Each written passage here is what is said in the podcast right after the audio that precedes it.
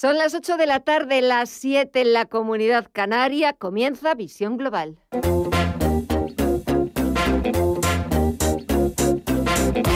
Esto es Visión Global con Gema González.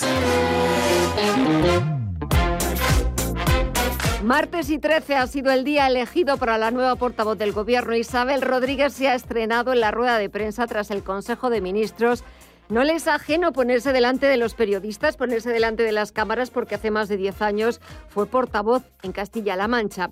El presidente del gobierno, Pedro Sánchez, busca ahora rostros más cercanos, que sonrían y que intenten traducir los acuerdos al lenguaje de la calle.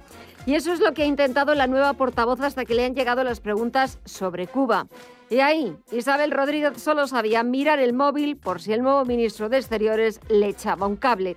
También ha tenido que responder sobre Cataluña, si ya hay fecha para una reunión bilateral con la Generalitat o si el Gobierno va a poner un recurso contra el fondo de 10 millones de euros que quiere crear el Gobierno.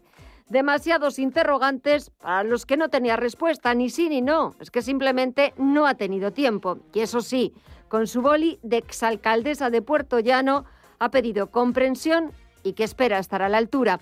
Mientras en Wall Street todas las miradas, la atención de los inversores se centraba en un dato macroeconómico, el dato de inflación de Estados Unidos.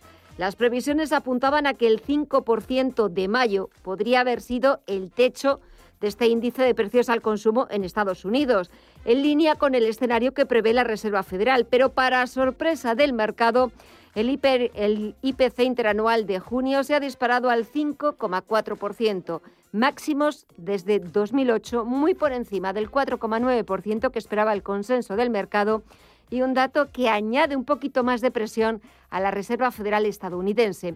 Echamos un vistazo a las pantallas y vemos cómo se imponen las ventas, los números rojos en los principales indicadores de Wall Street. Empezamos por el Dow Jones Industriales, que baja un 0,22% en los 34.917 puntos. El SP500 retrocede un 0,27% en los 4.372 puntos y el Nasdaq Composite abajo un 0,36% en los 14.000 680 puntos. En el resto de bolsas latinoamericanas vamos a ver también cómo están afrontando la media sesión de este martes y 13. El Merval de Argentina está bajando un 0,29%. El Bovespa de Brasil, sin embargo, está sumando un 0,10%. Echamos un vistazo también al IPSA de Santiago de Chile, que se decanta por las ventas por los números rojos retrocede cerca de un punto porcentual y en este repaso nos falta por conocer qué es lo que está haciendo el IPC mexicano que está bajando un 0,78%.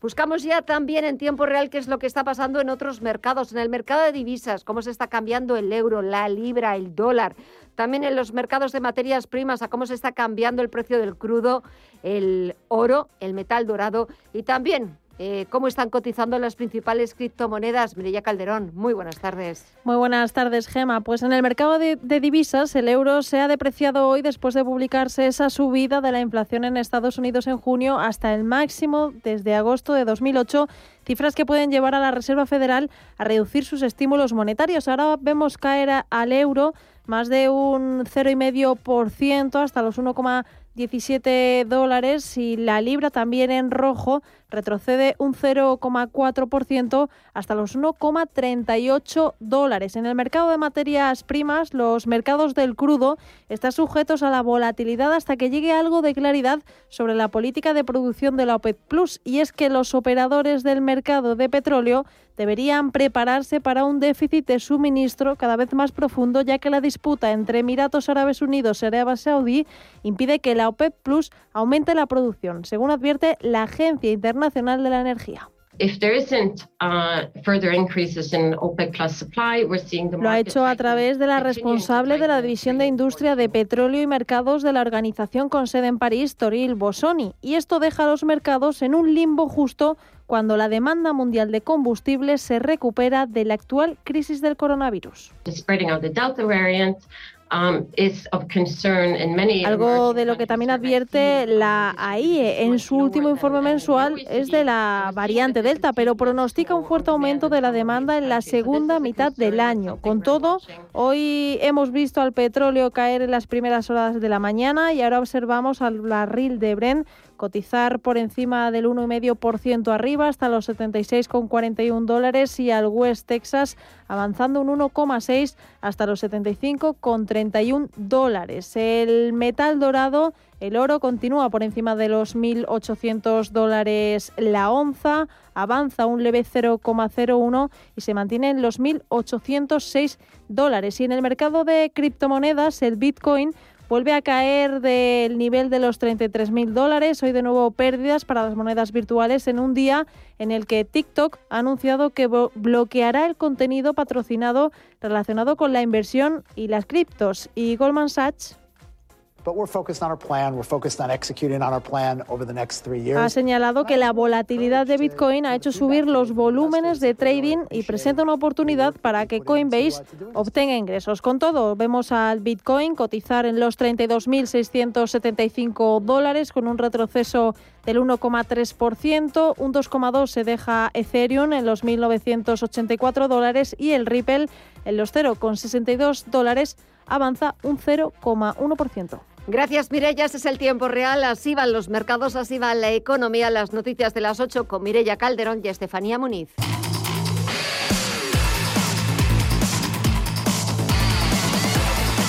Ya hay fecha para la conferencia de presidentes, el 30 de julio en Salamanca. El jefe del Ejecutivo, Pedro Sánchez, llevaba más de siete meses sin reunirse con los mandatarios autonómicos, con los que abordará el plan de recuperación, transformación y resiliencia, así como la llegada de los fondos europeos el próximo 30 de julio. Aún está la incógnita de si acudirá el presidente de la Generalitat, Pere Aragonés. La Unión Europea da luz verde final al plan de recuperación y desbloquea los primeros 9.000 millones de ayudas. El documento ha pasado sin cambios el filtro del Consejo de la Unión Europea, no sin que varios países, entre ellos Alemania, hayan hecho observaciones sobre algunas reformas. Además del plan español, otros 11 socios han recibido el visto bueno de los ministros de Finanzas del Club Comunitario. Solo este año España espera recibir 19.000 millones de euros en ayudas a fondo perdido. Isabel Rodríguez es la nueva portavoz del Gobierno. Celebrar esta recta final de la decisión del ECOFIN. ¿Qué significa esto para que nos entiendan quienes nos escuchan en su casa? Bueno, pues que ya se da el, último paso para que se pueda disponer de estos fondos, para que podamos empezar a hacer efectivos todos estos proyectos que el Gobierno lleva trabajando mucho tiempo, por cierto, con mucho éxito. Yo creo que el país ha hecho un trabajo de éxito liderado por el presidente del Gobierno en planes de recuperación de la Unión Europea.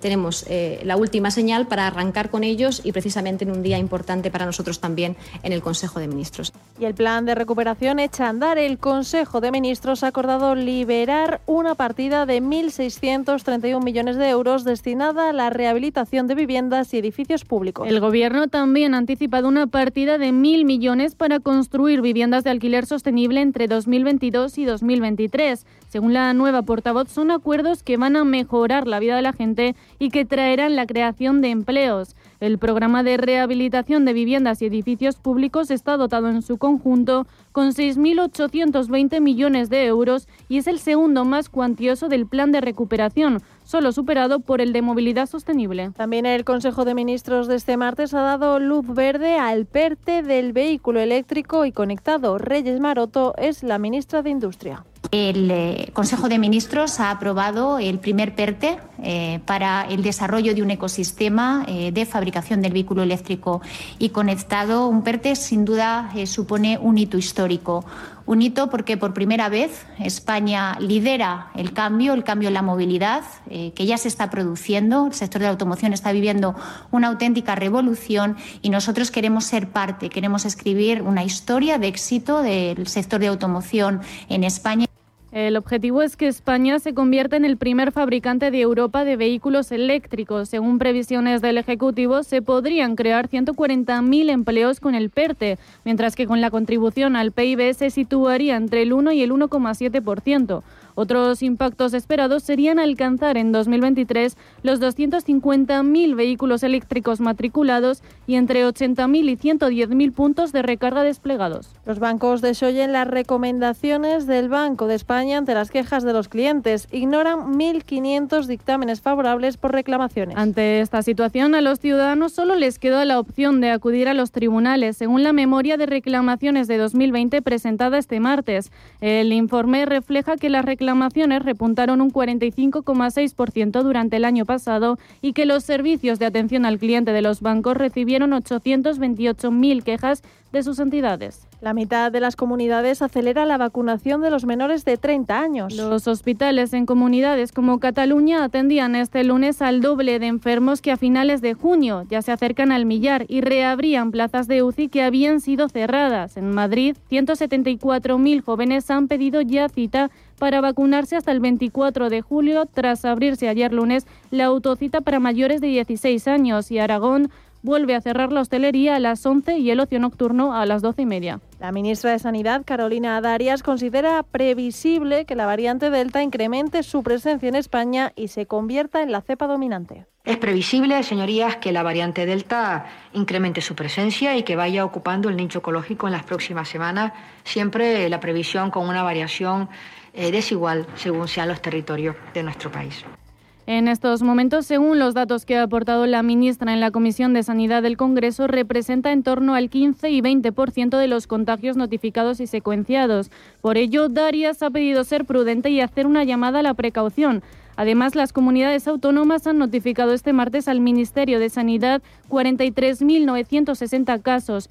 13.393 de ellos notificados en las últimas 24 horas. La incidencia con esto sube hasta los 436 casos, la más alta desde el 12 de febrero. España pide a las autoridades cubanas que respeten el derecho fundamental de todos los ciudadanos a manifestarse libre y pacíficamente, después de que Cuba viera el pasado domingo las mayores movilizaciones de las últimas décadas. En un breve comunicado, el departamento del que acaba de hacerse cargo José Manuel Álvarez asegura seguir con mucho interés y muy de cerca la situación en Cuba, que atribuye a una serie de factores como la pandemia y la caída del turismo. Pese a este comunicado, el PP denuncia lo que califica de silencio de Sánchez ante la represión del régimen cubano. Teodoro García Egea. El gobierno de España no está condenando la dictadura.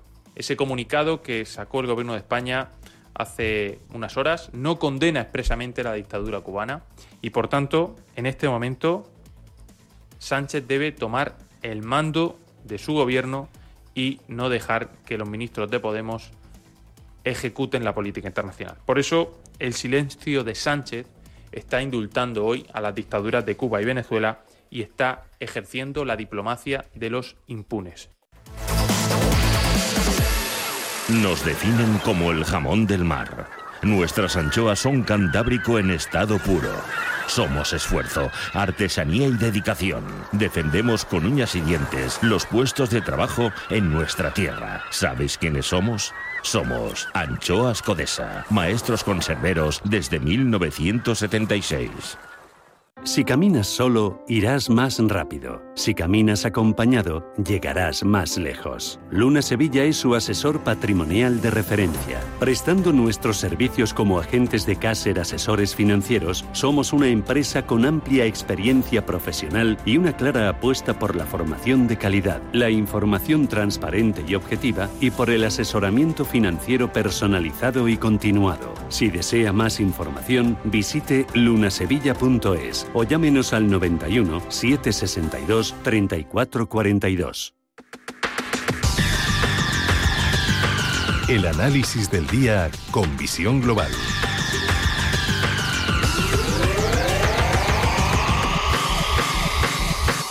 Y después de la actualidad y cuando pasan casi 14 minutos de las 8 de la tarde, una hora menos en la comunidad canaria, buscamos el primer análisis de la jornada y lo hacemos con Gabriel López, CEO de Inverdiz. Gabriel, muy buenas tardes. Buenas tardes, Gemma, ¿qué tal estás?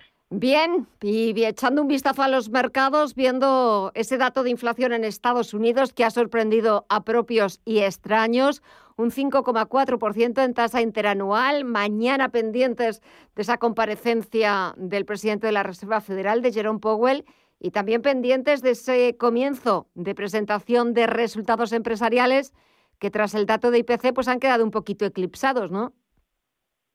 Eh, la verdad es que eh, hay muchas, eh, muchos datos importantes que tienen que tomar en cuenta el mercado y francamente el Nasdaq ha tocado máximos históricos una vez más, ayudado por Apple, por Microsoft y por Amazon y los resultados de los empresariales que han empezado a publicarse hoy con JP Morgan y con Goldman Sachs han sido como se esperaba. Tal vez el mercado se esperaba un poco más y sí que están bajando algo, eh, pero es que el mercado está bien valorado eh, en términos de ratios y, de expectativas, ¿no? Solo tiene, eh, está cotizando solo con un 3% de descuento contra su valor más o menos teórico que le da el consenso del mercado y solo un 6% de descuento contra el consenso del mercado para el final del año que viene. Así que el potencial del mercado americano ahora tampoco es tan importante. Eh, y, estos resultados que vamos a ir viendo pues tienen que ser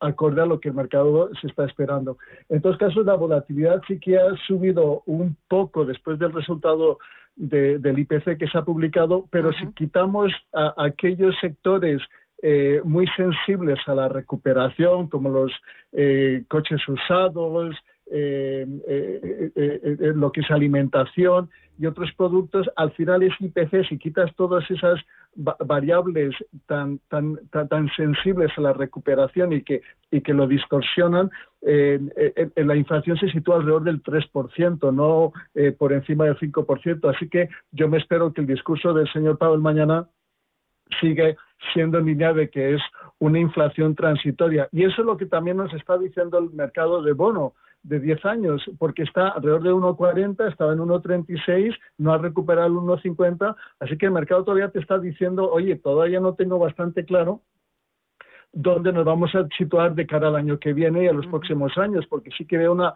desaceleración económica importante desde los picos que estamos ahora eh, tocando y qué va a pasar dentro de un año. Vamos a seguir con estas políticas fiscales tan expansivas, vamos a seguir con esta política monetaria o van a eh, subir tipos de interés eh, antes de lo esperado o tal vez demasiado tarde por la inflación, es que a pesar de todas esas incertidumbres, la volatilidad sigue estando, eh, pues eso, en 17%, que es baja, así que el mercado sigue estando muy confiado de cara al futuro, a pesar pues de todas esas incertidumbres, a pesar de la incertidumbre de la desaceleración económica en China, a pesar de la incertidumbre por, por la variante del Delta.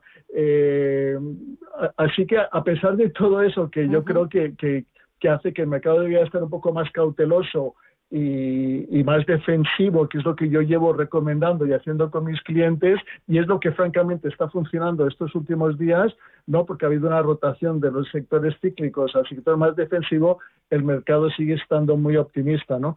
Eh, así que bueno, eh, eh, la verdad es que sobre todo aquí en Europa yo sigo viendo que hay valor, que hay potencial en ciertos sectores, ¿no? como el financiero, como el sector energético, y ahí es donde me estoy concentrando ahora mismo.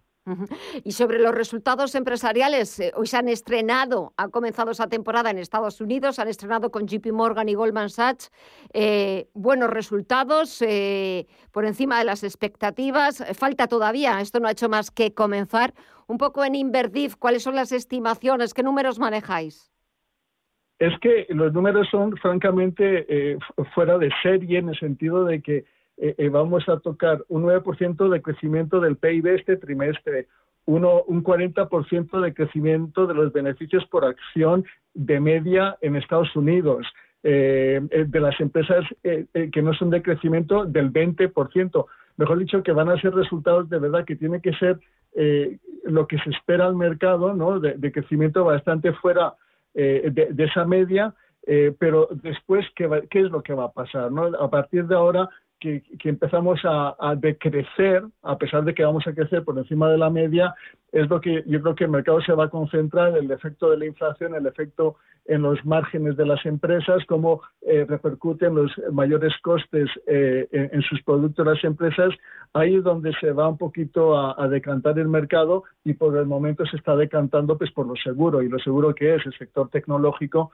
pues porque tiene unos márgenes eh, importantes y constantes en el largo plazo y porque tienen poca deuda y, a medida de que, baja el, 10 años americanos, eh, le, viene bien al sector al sector tecnológico por su valoración a largo plazo traído a tiempo presente. Si llega a subir y a recuperar el 10 años americanos, pues es obvio que el sector value no es el que debería de, de empezar a recuperar como sector eh, financiero, como el sector industrial, como el sector eh, de consumo, ¿no? Así que, bueno, la verdad es que el mercado está bastante interesante y bien valorado y yo estoy más bien pues un poco más defensivo.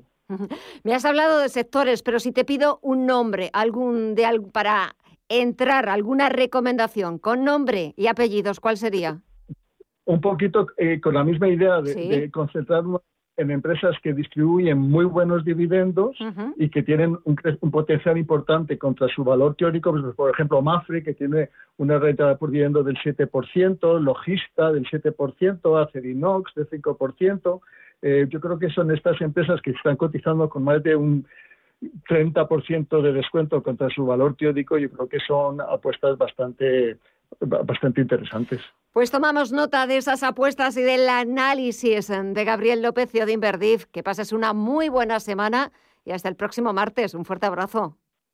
Gracias, Emma. Hasta luego.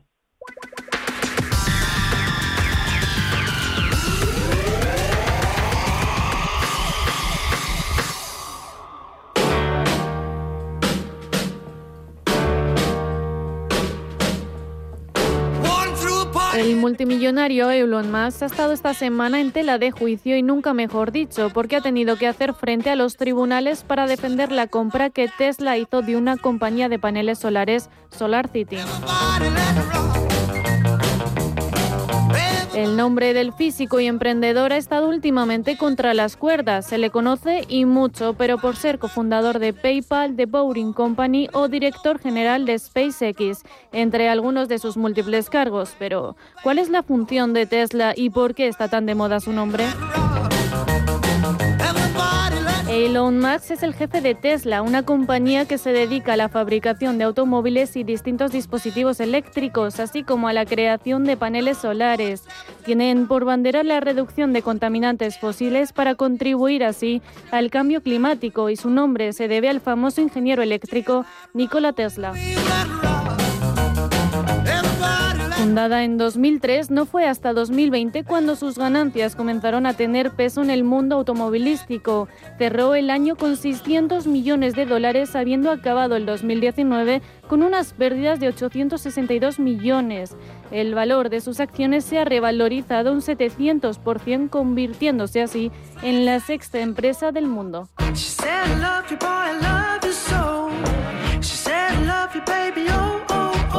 2016 Elon Musk decidió unir Tesla, que aún no era rentable económicamente, y SolarCity, lo hizo, según ha declarado en el juicio, con la intención de concentrar ambas empresas en una sola de energía. Pero los accionistas quieren demostrar que la unión de las dos empresas ha sido fruto de un rescate encubierto por 2.500 millones de dólares.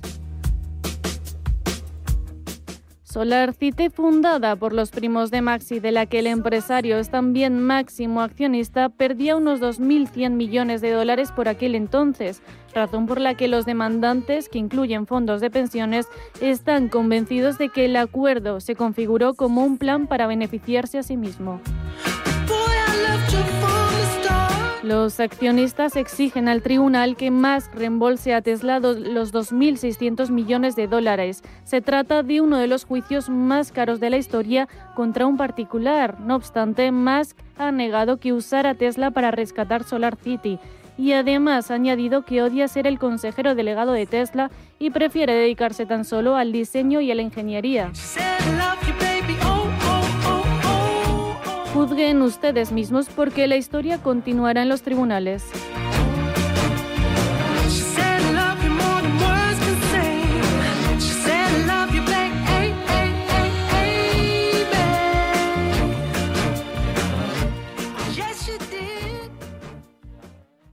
En 1954 nací yo, mi menda, Antonio Resines.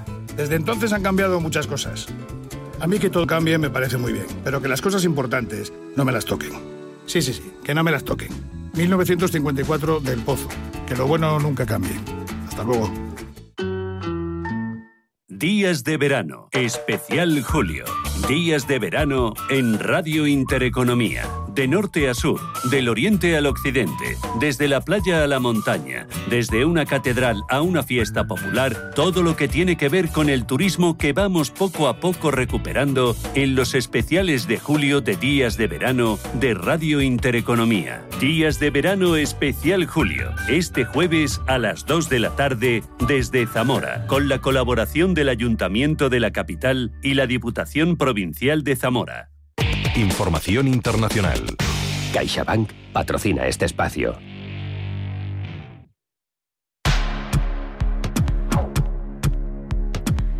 Cuba no es el único país que está envuelto en protestas. Sudáfrica también se une con al menos 32 personas fallecidas, cerca de 757 arrestos y el despliegue del ejército en las calles.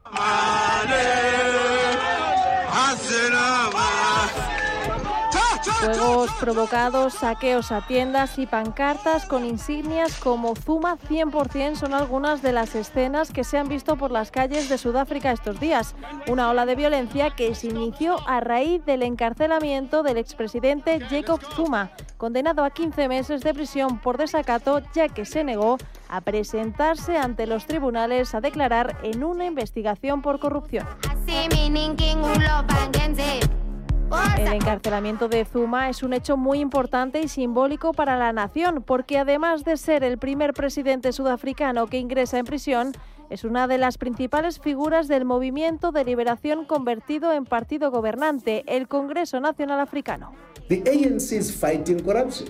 It has structures in its government en la década de los 90, Zuma fue encarcelado por defender los derechos de los negros frente a la minoría blanca para que fueran considerados ciudadanos de pleno derecho, aunque en los últimos años su implicación en diversos casos de corrupción ha manchado su reputación y ha hecho que muchos pierdan la confianza en él.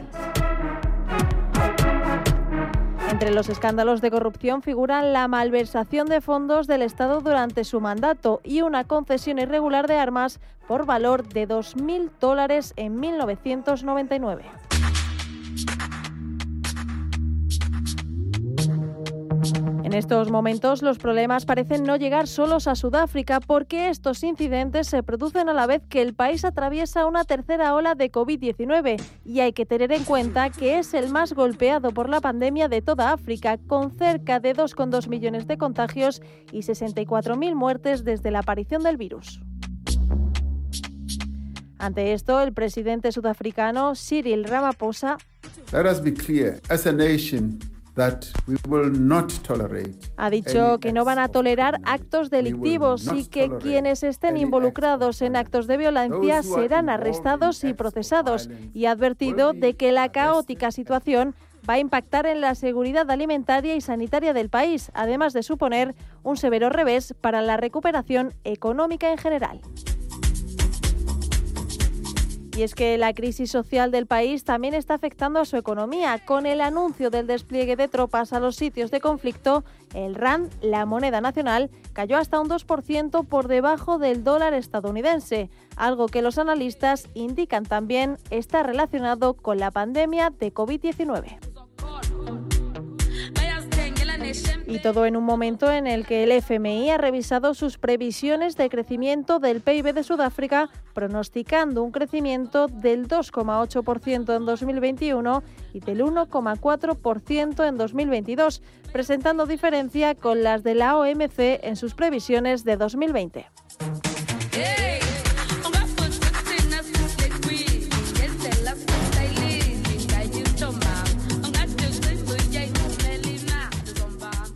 CaixaBank ha patrocinado este espacio. ¿Conoces el poder transformador del sí? Cuando dices sí, el mundo cambia. Por eso en CaixaBank decimos sí a las inversiones responsables, sí a la inversión de impacto, porque sí importa dónde y para qué invertimos, y sí impacta en los demás y en el planeta. Nueva gama sí soluciones de impacto de CaixaBank. Di sí al poder transformador de tus inversiones. Más información en caixabank.es.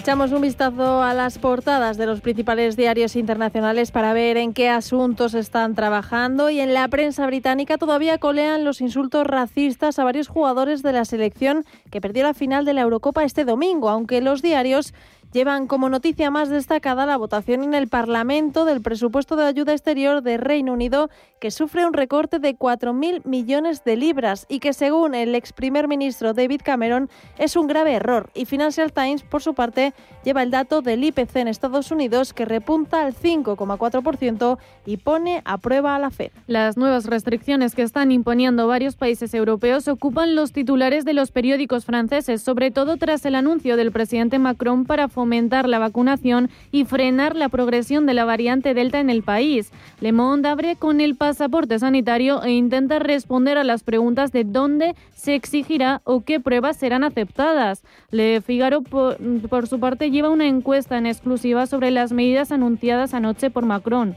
El 62% de los encuestados las apoya. Y el económico Les Ecos también abre con la vacunación obligatoria y el pasaporte sanitario, calendarios, sanciones y a quién afectará. En la prensa alemana, el Frankfurter Allgemeine destaca la propuesta de la ministra de Defensa de honrar la misión de los militares germanos en Afganistán con una ceremonia en el ministerio. Y en Italia, el Corriere de la Sera vuelve al tema del pasaporte verde en Europa. Dinamarca, Lituania y Letonia han seguido el ejemplo de Francia. Nos vamos al otro lado del Atlántico, donde los principales diarios estadounidenses coinciden en sus portadas hablando del dato de inflación que se ha publicado este martes en Estados Unidos. Los precios subieron un 5,4%, el mayor incremento desde 2008, a medida que continúa la recuperación económica. Y en América Latina empezamos en el Clarín argentino que lleva el caso de un viajero contagiado con la variante Delta que incumplió la cuarentena. Lo detectó el Departamento de Migraciones. El pasajero había llegado el 26 de junio desde Miami y es uno de los nueve casos informados ayer por el Ministerio de Salud. En Chile, el Mercurio se ocupa de las protestas en Cuba y de cómo el gobierno de Sebastián Piñera pide al gobierno de la isla permitir las manifestaciones. El Universal de México abre con la noticia de que el titular de la Secretaría de Relaciones Exteriores, Marcelo Ebrard, podría postularse para las presidenciales de 2024. Y por supuesto que cuando se den las normas, lleguen los tiempos, faltan, estamos a la mitad del gobierno. Cuando eso llegue, estemos preparados para participar de acuerdo a las reglas que en su momento se dan. Y terminamos con el brasileño Globo, que lleva en su portada el anuncio de la rebaja del impuesto de sociedades del 25% actual al 12,5%.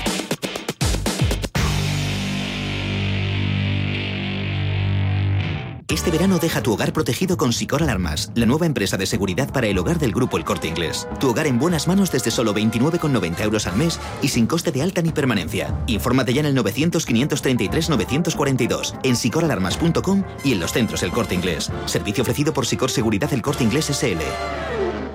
Invierte en acciones o ETFs sin comisiones. Tesla, Netflix, Amazon, Banco Santander, Telefónica. Miles de acciones de los 16 mayores mercados bursátiles del mundo. Cero euros de comisión hasta 100.000 euros de volumen mensual. Abre tu cuenta 100% online en solo 15 minutos. xtb.es. Riesgo 6 de 6. Este número es indicativo del riesgo del producto, siendo 1 indicativo del menor riesgo y 6 del mayor riesgo.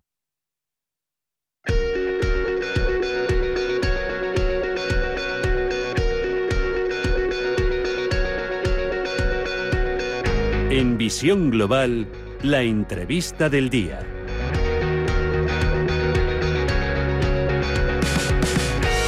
Vamos a hablar en los próximos minutos en Visión Global en Radio Intereconomía de absentismo, porque la pandemia ha disparado la tasa de absentismo en la Comunidad de Madrid hasta el 5,9%, un nuevo máximo histórico. Y para hablarnos de estas eh, tasas, de qué significa realmente el asentismo, qué es lo que ha provocado que haya alcanzado niveles récords durante el tiempo de la pandemia, hemos invitado esta tarde a Diego Barceló, es investigador de la ADECO Group Institute. Diego, muy buenas tardes. ¿Qué tal? Buenas tardes. ¿Qué entendemos por absentismo laboral? Bueno, esa es una primera pregunta muy importante porque en general se interpreta que el absentismo mm, está vinculado con la picardía o mala fe de los asalariados que intentan, digamos, escaquearse de su trabajo. Y la realidad es que, si bien esos comportamientos forman parte del absentismo, no, no son ni de lejos la parte más importante. Para que la gente lo tenga claro, por ejemplo, las ausencias al trabajo por licencias de maternidad o paternidad son, forman parte del absentismo y también forman parte del absentismo todo lo que tenga que ver con enfermedad común o accidente no laboral, eh, que es la parte, digamos, tres de cada cuatro horas perdidas de absentismo tienen que ver con, con esto, con enfermedad común y accidente no laboral. O sea que en definitiva el absentismo es la ausencia al, al puesto de trabajo eh, digamos, por un montón de razones, eh, pero donde las principales, como digo, son eh, la, enfermedad común, accidente no laboral, licencias por maternidad, etcétera. Entonces, ¿cómo interpretaríamos? Porque cuando leemos el titular de que el asentismo, la pandemia ha disparado esa tasa de asentismo en la Comunidad de Madrid hasta máximos históricos, es cierto que lo primero que te viene a la cabeza eh, es, como decías tú, esa picaresca, esa picardía eh, de muchos empleados o trabajadores de escaquearse por razones eh, diversas y variopintas, pero escuchándote la razón o cómo denominamos asentismo o lo que entendemos por asentismo, ¿cómo interpretarías o cómo podríamos interpretar que tenga tasas o que haya alcanzado tasas tan elevadas? Mira, dos cosas. Eh, mm, el, motivo fundamental es precisamente el aumento de las horas no trabajadas por, por enfermedad común y accidente no laboral. Eh, es lo mismo que ha pasado no solo en Madrid, sino también eh, a, nivel del conjunto de España y en, y en otras, y en casi todas las demás comunidades autónomas. Ahora, dicho eso, si nosotros mm, miramos los datos hasta el 2019, mm, sí se observa que el absentismo eh, como proporción del conjunto de las horas pactadas eh, viene creciendo. O sea, en el año 2000 y año 2001 era de menos del 4% de las horas pactadas y en el 2019 llegó al 5,5%, estoy hablando del, total nacional. Eh, y entonces, cuando vemos el, digamos, los datos desagregados, se observa que, por ejemplo, en 2013, cuando era el peor momento de la anterior crisis, las horas perdidas por enfermedad común llegan al mínimo histórico. Y entonces uno dice, qué, qué curioso, porque la gente, digamos, se refría más o menos igual, o sea, no hay ningún motivo para pensar que ahora la gente se enferma proporcionalmente más que en, el 2000. Bueno, me refiero, cuando digo ahora digo el 2019. Eh, y sin embargo, notamos que hay, eh, que ahí sí hay comportamientos, digamos, que tienen, que, que, merecen un estudio particular. Ahora, cuando llegamos al 2020, claro, sale la pandemia y entonces ahí sí se, se dispara la las enfermedades, los contagios, las cuarentenas, y entonces por supuesto que el absentismo tiene que, subir.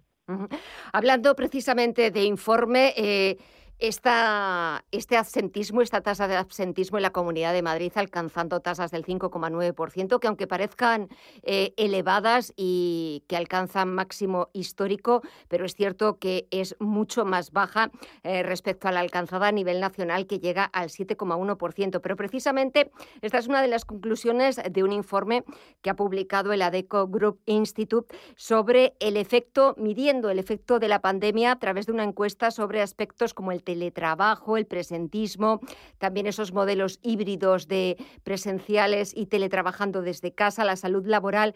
¿Cuáles serían otras conclusiones que ha medido ese informe? Bueno, eh, a ver, mm, el tema del presentismo eh, tiene, digamos, es un fenómeno importante que, no, no, es nuevo y que también tiene varias, varias facetas, porque, por ejemplo, en épocas de, crisis, el, presentismo, digamos, el, el, presentismo es el reverso que el absentismo. El absentismo es, como decíamos antes, la ausencia en el puesto de trabajo eh, por motivos no directamente vinculados con el puesto de trabajo, eh, y en cambio el presentismo es estar más tiempo del debido en el puesto de trabajo o estar en el puesto de trabajo sin cumplir eh, plenamente las, las tareas este, encomendadas. Entonces, por ejemplo, en el caso del presentismo, cuando la, mm, digamos, en épocas de crisis tiende a dispararse por, por una forma de como de defender el, puesto de trabajo, es decir, me voy a mostrar como que soy imprescindible estando más horas que ninguno. Y al revés, cuando la, cuando la, economía va bien, el, paro baja y, digamos, si la gente eh, se siente más confiada, aparecen algunos comportamientos Mm, bueno, eh, no hay tanta prisa con esto, voy a mirar, no sé, voy a reservar algo para las vacaciones en Internet, aprovechando el Internet del, del trabajo, pero también a su vez esto, este, este, este aspecto del presentismo puede tener que ver con, eh, con un, digamos, como un indicio de, una mal, de un mal clima laboral. Es decir, eh, imaginemos el caso de una persona que echa horas extras eh, que no le pagan, pero digamos lo hace para, para, que la empresa salga adelante y luego necesita tener un par de días eh, libres para preparar un examen, por decir algo, y no se los dan. Entonces esa persona dice, ok, no me dan los días, yo me los voy a cobrar. Entonces esa persona eh, empieza a, trabajar mm, no a pleno rendimiento, y eso ya, pero eso, digamos, es algo que tiene que ver con, con, el vínculo laboral, con el clima de trabajo, ¿no? Y sobre el teletrabajo, también un poco todos esos modelos em, que ha puesto en marcha la pandemia, trabajar también desde casa de alguna forma, eh, pues muchas veces eh, como sin la perspectiva o sin la vigilancia, por decirlo así, desde el punto de vista de empleado y de empleador y trabajador. Eh, muchas veces desde casa, pues nadie te está vigilando, si cumples con ese horario, si te estás ausentando. Claro, todo eso cómo se, se ha podido vigilar o se ha podido eh, pues mantener una estrecha vigilancia. Bueno, eh, en, primer lugar, decir que nosotros somos eh, muy fans del teletrabajo, en el sentido que es una herramienta clave para mejorar la, la conciliación entre la vida personal y la vida, eh, y la vida profesional, digamos. Entonces, lo que pasa es que, claro, en, cada sector, en cada tarea, eh, son distintos. Entonces, eh, también es verdad que el, teletrabajo, mm, bueno, estaba un poco estancado, pero a, raíz de, la pandemia se disparó y entonces ese incremento súbito ha hecho, digamos, ha dado lugar a que algunos desajustes, como lo que tú mencionabas, digamos, gente que en parte también motivado por el propio contexto de pandemia, es decir, una cosa es, trabajar en la casa de uno porque uno así lo acordó y entonces están todas las condiciones dadas, y otra cosa es trabajar porque no queda alternativa desde casa cuando uno no tiene ni un ambiente, está en, el salón con los chicos jugando la pelota, entonces eso es estresante.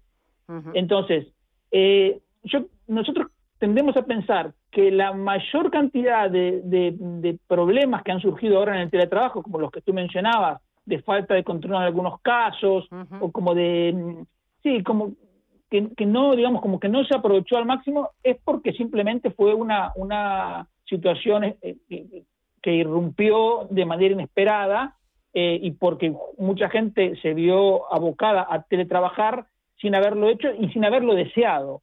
Entonces, eh, eso generó problemas. Pero nosotros confiamos en que eh, ha servido también de una experiencia útil y que con el correr del, tiempo se van a ir produciendo esos ajustes para que todos le, saquemos el máximo por hecho, tanto la empresa como, como el trabajador, porque insisto, una persona que por el hecho de trabajar en su casa un día por semana puede ahorrarse una hora de ida y una hora de vuelta del trabajo, esa persona, sin embargo, eh, o sea, es algo fantástico el trabajo. Este, y entonces las empresas también eh, encontrarán las maneras de, de que el trabajo sea igualmente eh, productivo y que sea redunde en beneficio de todos, en definitiva. Ese es el objetivo, que el trabajo sea productivo, sea efectivo y que acabe redundando tanto para la empresa como para, el trabajador. Esto es una cuestión de, de, beneficiarse en las dos partes. Pues Diego Barceló, investigador de la DECO Group Institute. Muchísimas gracias por habernos atendido esta tarde. Gracias por los datos, por aclararnos el concepto de absentismo y presentismo y hasta otra próxima ocasión. Un fuerte abrazo. Muchísimas gracias a ustedes.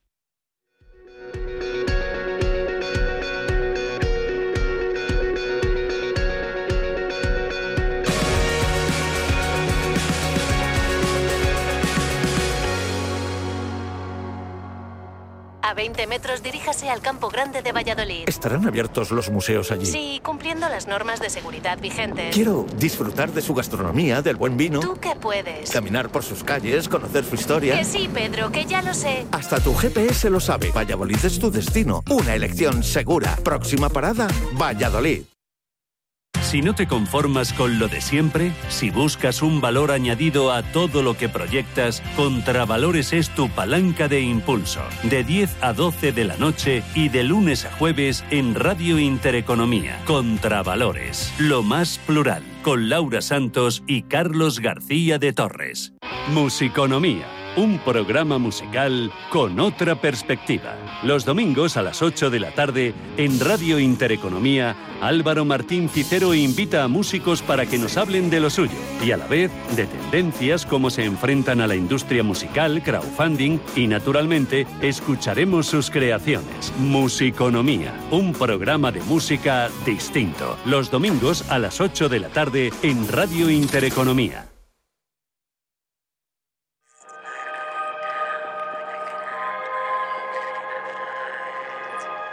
Amazon y Jeff Bezos separan sus caminos después de 27 años. Coincidiendo con el 27 aniversario de la Big Tech, el fundador y CEO hasta ahora de la multinacional estadounidense deja su puesto a Andy Jassy, conocido por ser el creador de Amazon Web Service, el negocio poderoso de computación en la nube del gigante tecnológico y el motor de la rentabilidad de la compañía.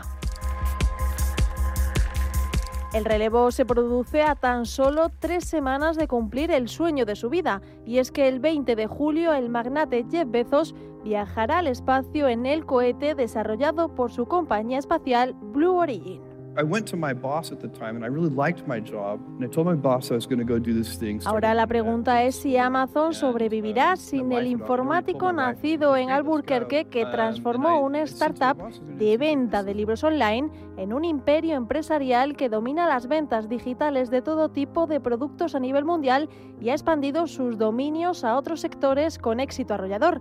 Y la respuesta es afirmativa. El gigante del comercio electrónico se ha convertido ya en una máquina perfectamente engrasada para seguir liderando los mercados en los que ya está e incluso entrar en otros nuevos. El optimismo se ha trasladado al mercado, valor que sigue rondando los 1,27 billones de dólares y la acción apenas ha visto movimientos en su precio desde que se anunció el relevo el pasado 2 de febrero. Y es que hay muy pocas dudas de que el nuevo CEO será un líder continuista. En su desembarco en Amazon, cuando ésta apenas contaba con unos cientos de empleados y registraba 15 millones de dólares, Jay-Z se convirtió en la sombra de su fundador, un papel a medio camino entre apagafuegos y jefe de gabinete, y formó parte del conocido como Equipo S, el grupo de directivos de élite de la compañía.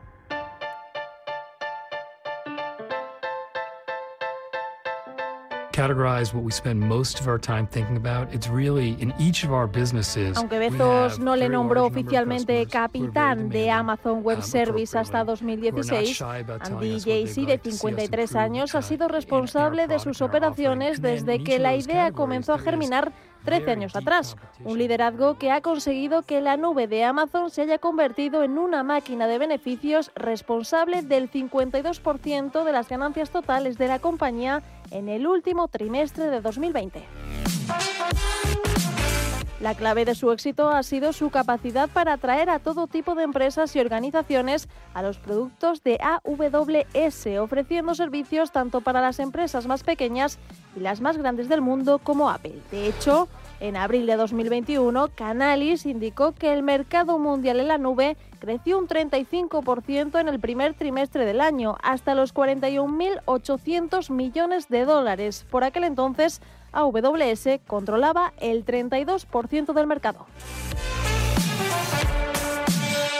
Ahora Jay-Z, que desde 2003 ha dirigido el motor de la rentabilidad de Amazon, hereda una compañía plagada de retos tanto internos como externos y también se verá obligado a hacer frente a problemas de calado como el intenso escrutinio político y regulatorio antimonopolio que enfrenta a la compañía a ambos lados del Atlántico, pidiendo algunas voces incluso la división de la compañía. Además, también se enfrentará a la revisión por parte del regulador estadounidense del acuerdo de compra de MGM por parte de Amazon por 8.450 millones de dólares.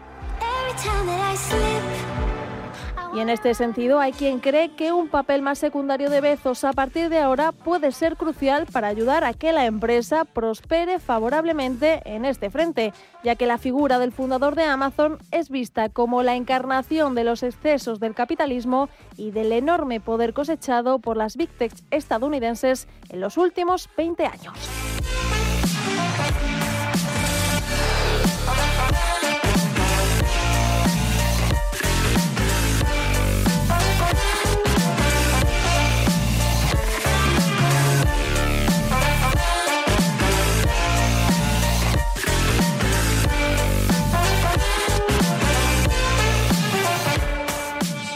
Esto es Visión Global con Gema González.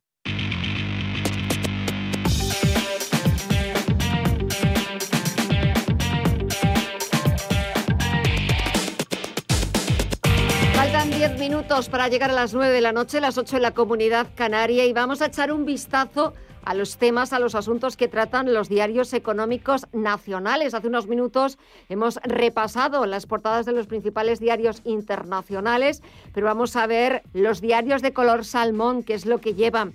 Y empezamos ese repaso en el diario El Economista que titula El Banco Central Europeo avisa a la banca para que no se desmadre con los dividendos. También nos cuenta que JP Morgan y Goldman Sachs han inaugurado la temporada batiendo previsiones o que la inflación no da tregua en Estados Unidos. El IPC alcanza el 5,4%. Sobre la crónica de bolsa nos cuenta el diario El Economista que la banca y el turismo arrastran a un IBEX 35 que cae un 1,5% y pierde los 8.700 puntos. En expansión se titula el varapalo de Reino Unido a Celnex en su mega operación con Hutchison eh, dice que el regulador de competencia de Reino Unido considera que la operación propuesta por el grupo español CECNES para hacerse con activos de infraestructuras de CQ como las torres de telefonía móvil perjudica al mercado en aquel país y exige a las compañías que planteen medidas para corregir la situación. Por otro lado, también titula que Naturgy cierra en bolsa por primera vez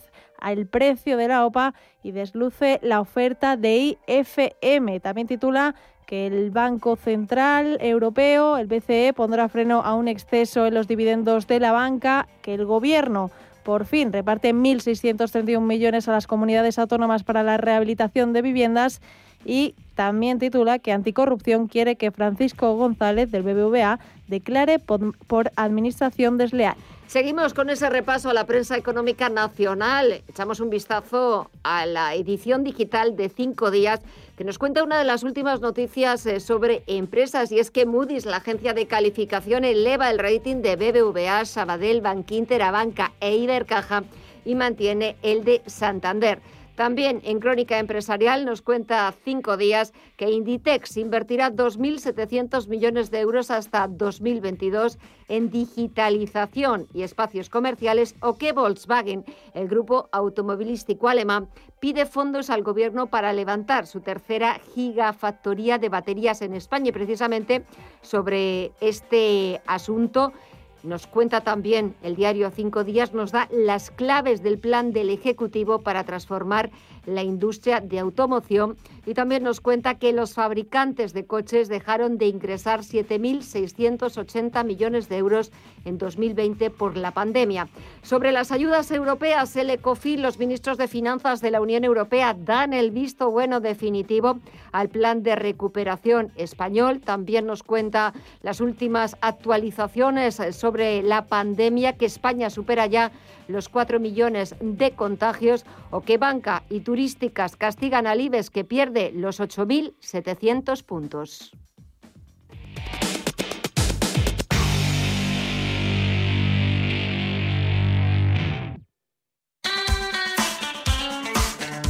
Con las altas temperaturas que sufrimos en verano, nos es complicado descansar bien por las noches, pues aunque bajen en las horas menos calurosas, las olas de calor que esperan nos pone difícil lo de coger el sueño.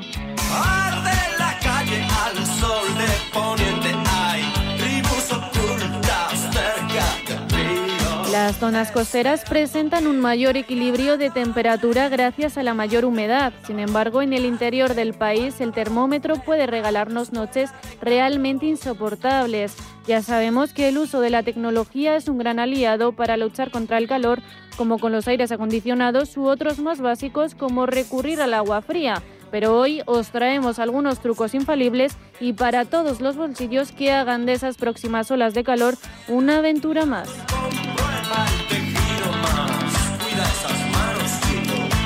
El ventilador es importante, sí, y además más económico que si usamos el aire acondicionado, pero la condición ideal para aprovecharnos de ese aire fresco es situarlo de cara a la ventana. De esta forma, eliminaremos la estela caliente y nos quedaremos con lo que importa, que haga su correcta función.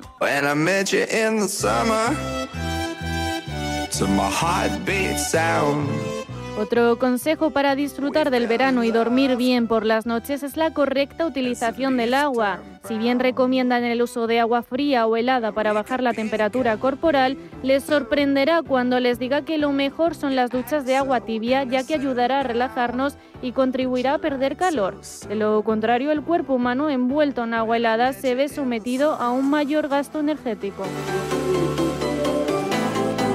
La alimentación, como en todo proceso, también es importante. Las grandes comilonas que se dan en los reencuentros de verano y las ganas de comer que nos deja un día de playa son las mismas que el trabajo que hace el cuerpo con mayor índice calórico, por lo que ayuda más unas cenas ligeras, pero eso sí, la hidratación que no falte. Otro truco que ya contaban las abuelas y los abuelos es enfriar las sábanas antes de dormir. ¿Pero cómo? Metiéndolas en un lugar fresco. Además, refrescar las muñecas y el cuello con agua fría unos minutos antes se considera también una ayuda extra. Por último, pero no menos importante, es huir, pero tranquilo que no te tienes que ir de casa, eso ya lo dejamos al libre albedrío. Lo aconsejable es evitar las zonas más cálidas de la casa que se han expuesto al sol durante el día. Lo más imprescindible, mantenerse fresco hidratado nos ayudará a conciliar mejor el sueño durante unos meses muy calurosos en los que será difícil no tener insomnio.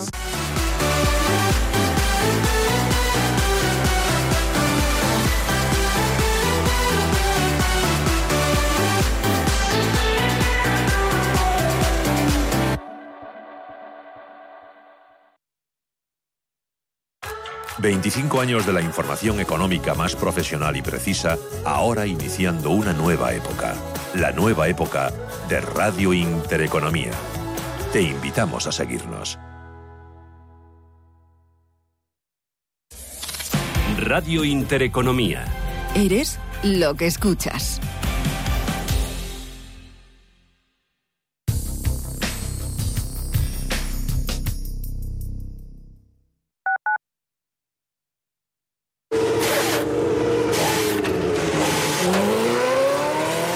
Saber que con tu seguro te recogen y entregan tu coche reparado es sentirte imparable. Seguros de coches Mafre, el mejor servicio. Ahora a mitad de precio y con la facilidad de pagarlos mes a mes. Con Mafre eres imparable. Consulte condiciones en mafre.es. ¿Pensando en comprar una casa? AT Valor pone a tu disposición una red de expertos para realizar una tasación hipotecaria independiente homologada por el Banco de España. AT Valor. Tasaciones de inmuebles, joyas y obras de arte. AT Valor, porque te valoramos. www.atvalor.com 91 0609 552. En la Fundación La Caixa, desde el programa de ayudas a proyectos de iniciativas sociales, trabajamos para hacer realidad una sociedad más justa y solidaria. Por eso, mantenemos nuestro compromiso, reconocer las mejores iniciativas y acompañar a entidades sociales para llevarlas a cabo. Hacerlo juntos para hacerlo realidad. Fundación La Caixa. Si estás pensando en organizar un evento, en Restaurante El Torreón te lo ponen muy fácil. Con un paraje único y a 10 minutos de Madrid podrás disfrutar de las mejores carnes y pescados en sus salones y jardines. Comidas de empresa, congresos, bodas, comuniones, reuniones y comidas a la carta rodeados de bosques de encinas y la mejor gastronomía. Calidad y confianza se unen para ofrecer una experiencia única. Visítanos en restauranteeltorreón.com y déjate sorprender. Ahora más que nunca tienen un propósito. Marta, Pedro, Lucía. Seres extraordinarios que con pequeños gestos, como cerrar el grifo mientras enjabonan, cuidan el agua. Únete a ellos. Descubre tus superpoderes en canal de Isabel El poder está en tu mano.